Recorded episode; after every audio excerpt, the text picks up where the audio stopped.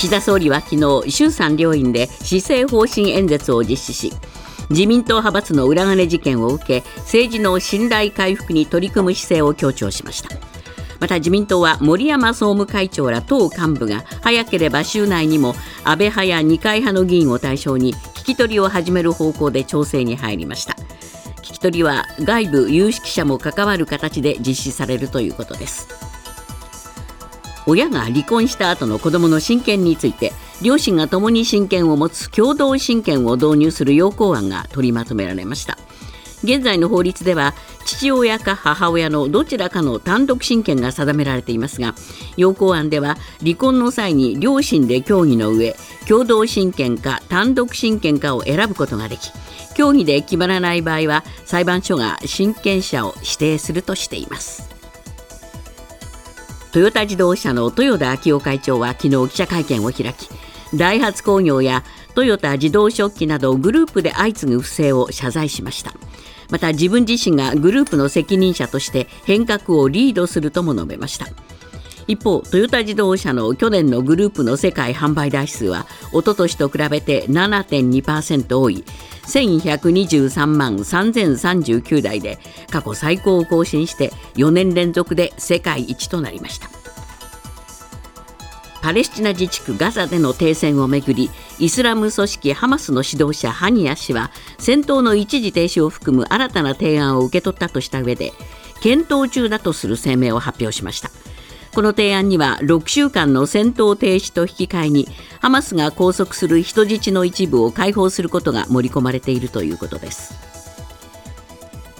能登半島地震から明日で1ヶ月。大きな被害を受けた石川県輪島市では今日から倒壊した家屋の撤去作業が始まります。一方石川県が氏名を公表している死者129人のうち7割を超える94人が65歳以上の高齢者であることが分かりました。ほとんどは家屋の倒壊で亡くなっています。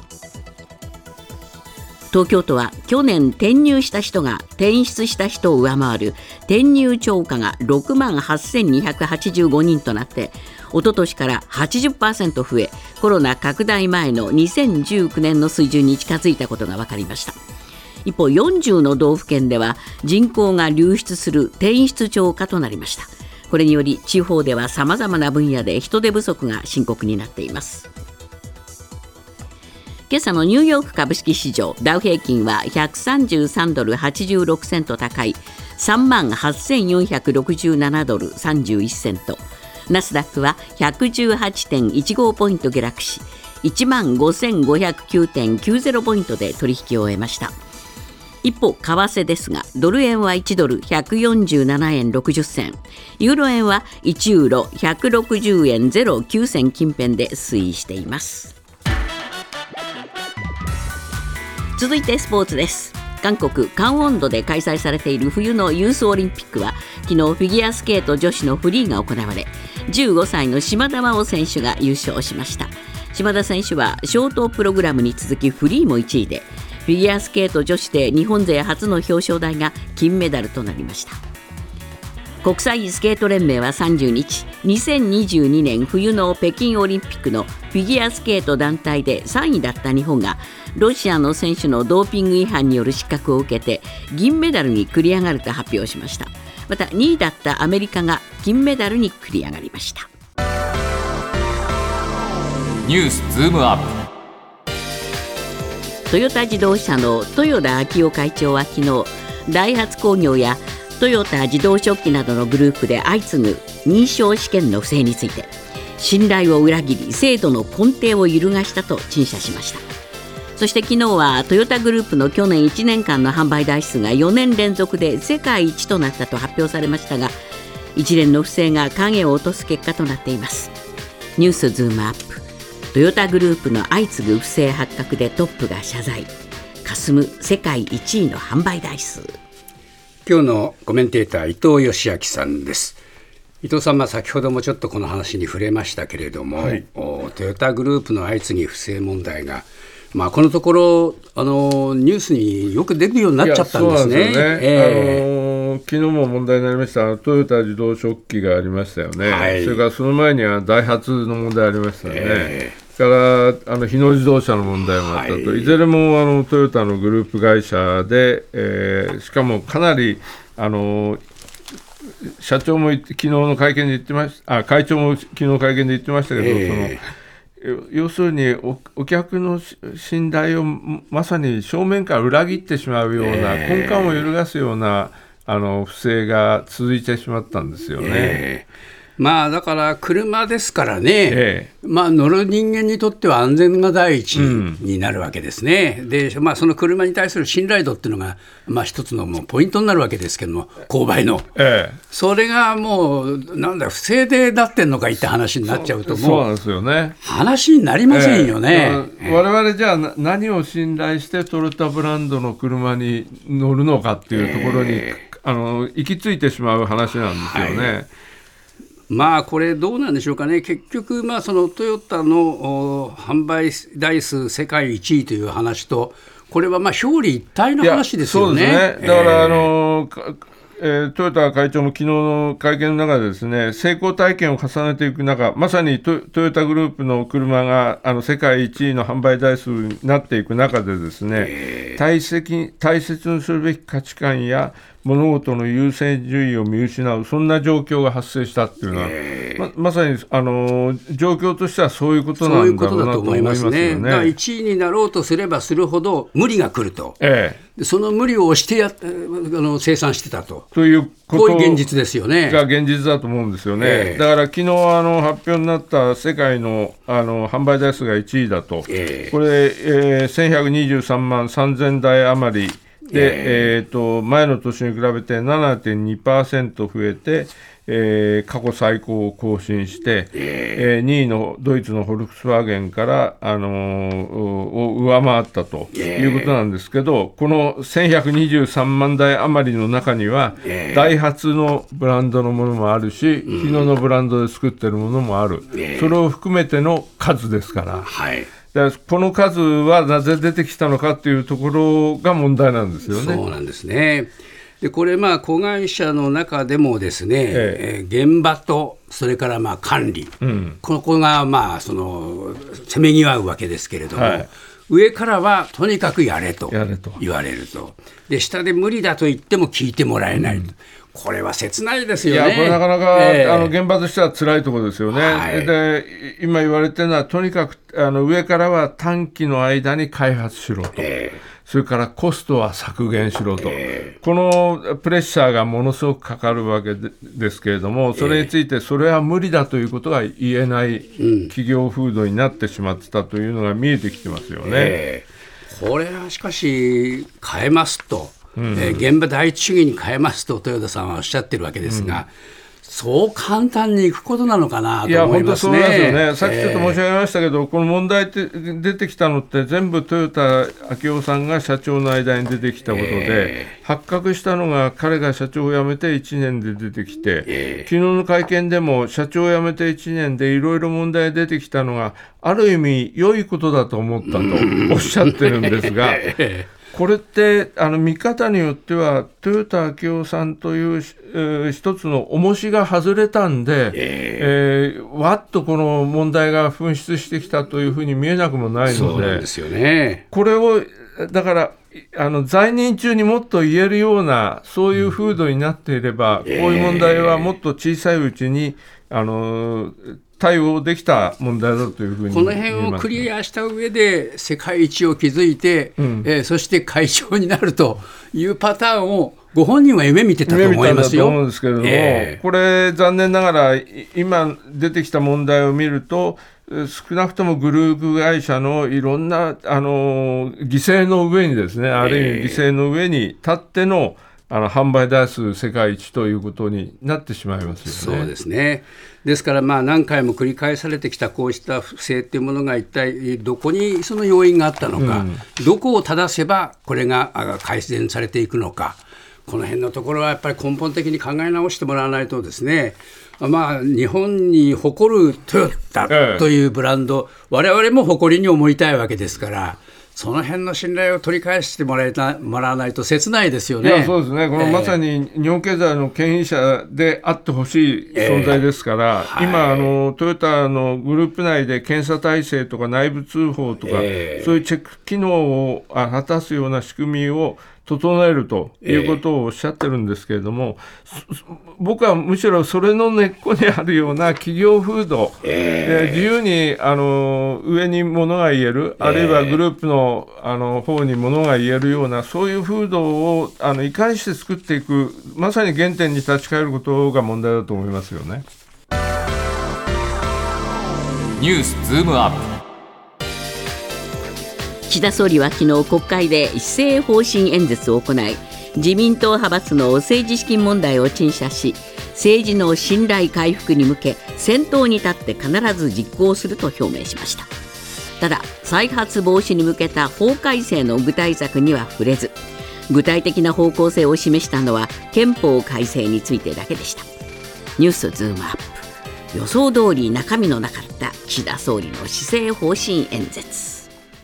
えーまあ、施政方針演説が国会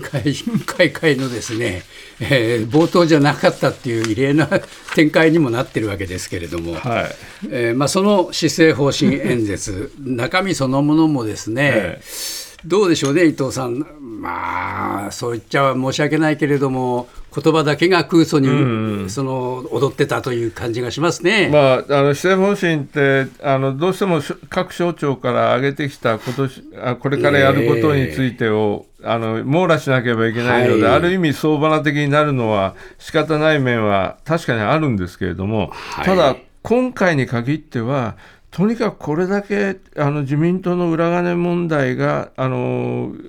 議論になり、えー、政治改革どうするんだということで、はい、僕らがあののこの政治不信、政治に対する不信に対して、総理がどう言ってくれるのかと、えー、どういうこと方向性を示してくれるのかというところが、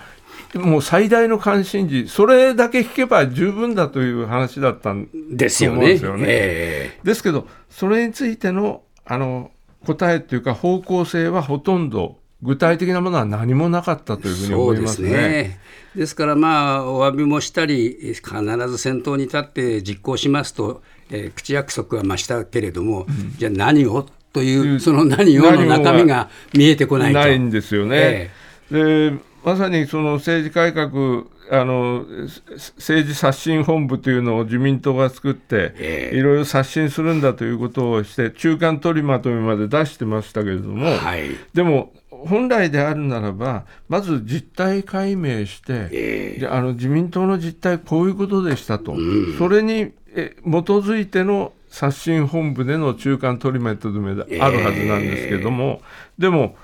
今のところの動きを見てると、自民党は裏金問題に関与したあの幹部なんかの事情聴取というのは、今週中に開始するという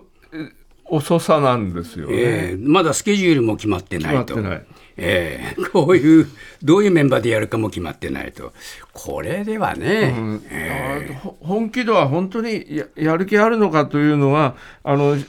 総理がおっしゃられるようにあの、先頭に立って必ず実行するという言葉が、本当に空想に聞こえますよね。そうですよね昨日の国会の風景見ててもね、えー、みんな下向いちゃって、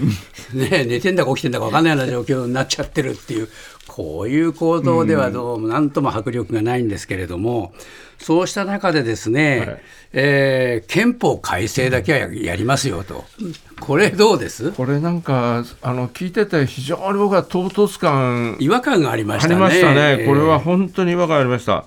でしかも今、岸田さんの置かれている状況っていうのは、9月までの総裁任期が全うできるか、えー、まさにあの党内からも対人論みたいなのが出てて、非常にあの基盤が揺らいでる中で、ですね、えー、突然のように、えーと、あえて自民党総裁として申し上げれば、えー、9月までのその任期中にこの憲法改正を実現したいと、はい、これってちょっとびっくりしましたね。これもう保守派の人たちにすがりついたっていう感じですよ。でも、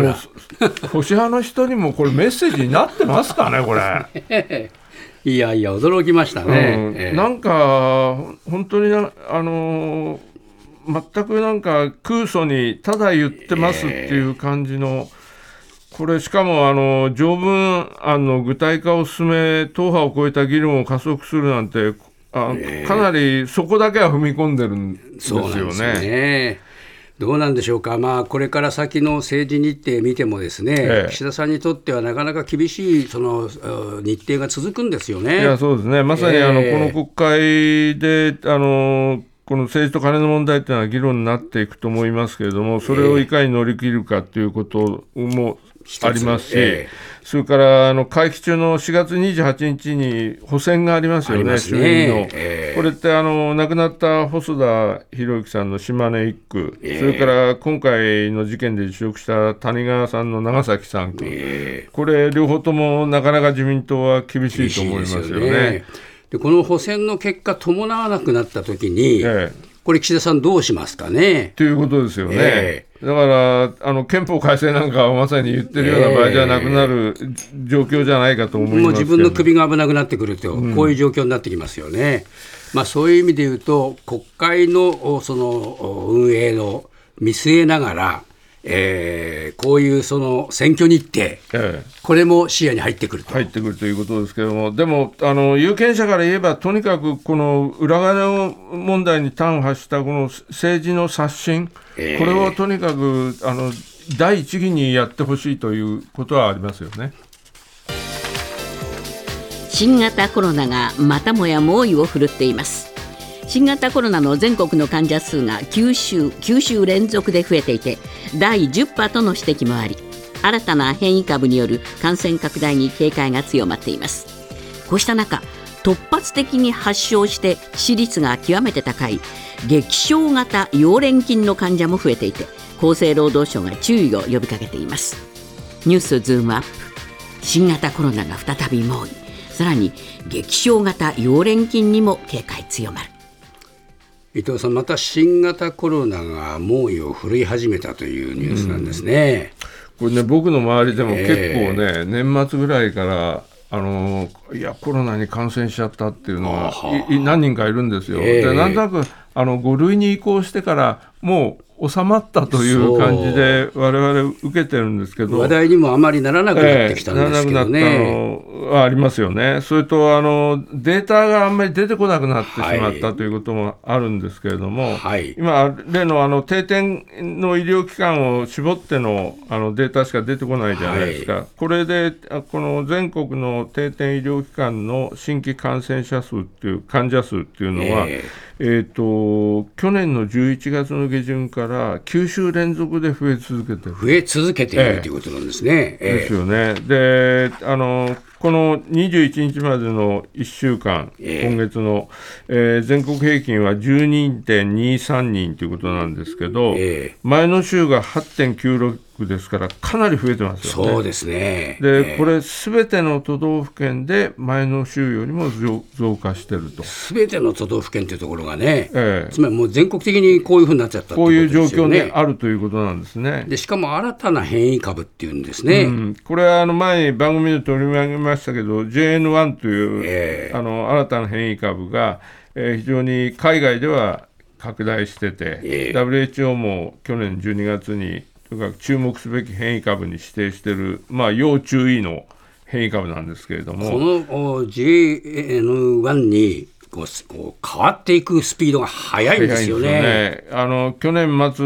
のはあの JN1 の割合っていうのは24.9%だったんですけれども、えー、えーと今月29日から2月4日までの推定値っていうのはこれが43%に増えると、はい、だから半分近くまでこの JN1 に置き換わってしまうと。これ、どういう感染力強いんですか？これはかなり感染力が強いからこういうことになるわけなんですよね。で、ね。えー、すからでしかもあの1回かか感染すればもうかからないという言われてたんですけれども、2回目のコロナ感染という人も非常に増えてきてると。いうことがあるので、えー、これは本当にあのあんまり甘く見ない方がいいですね。そうですね。でもう一つ、この激症型溶連菌っていうのが出てきたんですが、うん、この激症型っていうのは、要するに突発的にえー、発症しちゃって、急速に進行すると、こういうことでしょ？う、うん、ということで、あのこれ、問題は非常に致死率が高いという点で、かかるとかなり危ないですよということなんですよね。えー、これはあのもともと主な病原体というのは子どもの間で流行している、あのえー、溶連菌っていうのありますよね、えーはい、あれが原因のようなんですけれども、うん、えーと、去年1年間に全国で報告された患者数っていうのは941人なんですね、えー、これはこれまで最多だったのが2019年の894人ですから、それを上回る。なるほど数が報告されてて、えー、今年に入っても2週間ですでに87人が報告されてるということなんで、えー、えー、と非常にあの増えてると。はい。しかも、あの大人では30代以上の方が感染する可能性が高いと。これ、どういう症状になるんでしょうか、ね、これ、あのえーと、体がいろんなところ痛みが出てですね、えー、えーとまあ、あ人食いバクテリアなんて呼ばれるようにいろんなところがひどくなると壊死してしまうようなことで、まずまあ発熱から始まるんですけれども急激に進行して、えー、多臓器不全を伴うショック症状が出るということなんで、えー、えーと一応あの、ペニシリン系のあの抗菌薬っていうので治療をすることになるんですけれども、はい、あんまり特効薬みたいなのはまだないようなんですね。あ怖いですね、えー、ですから、まあ、基本的にはあのコロナもそうですし、この激症型溶連菌もそうですけれども、もう基本は手あの手と指の消毒、えー、あるいはマスクの着用、はい、こういうことであの防いでいくしかないし、特にあの溶連菌についてはあの傷から入ることが多いので、えーと、傷がある場合なんかは、そこをとにかく清潔に保つということが大事だというふうにお医者さんは言っておられるので。まあ、このコロナとこの溶連菌は本当に要注意ですね。うん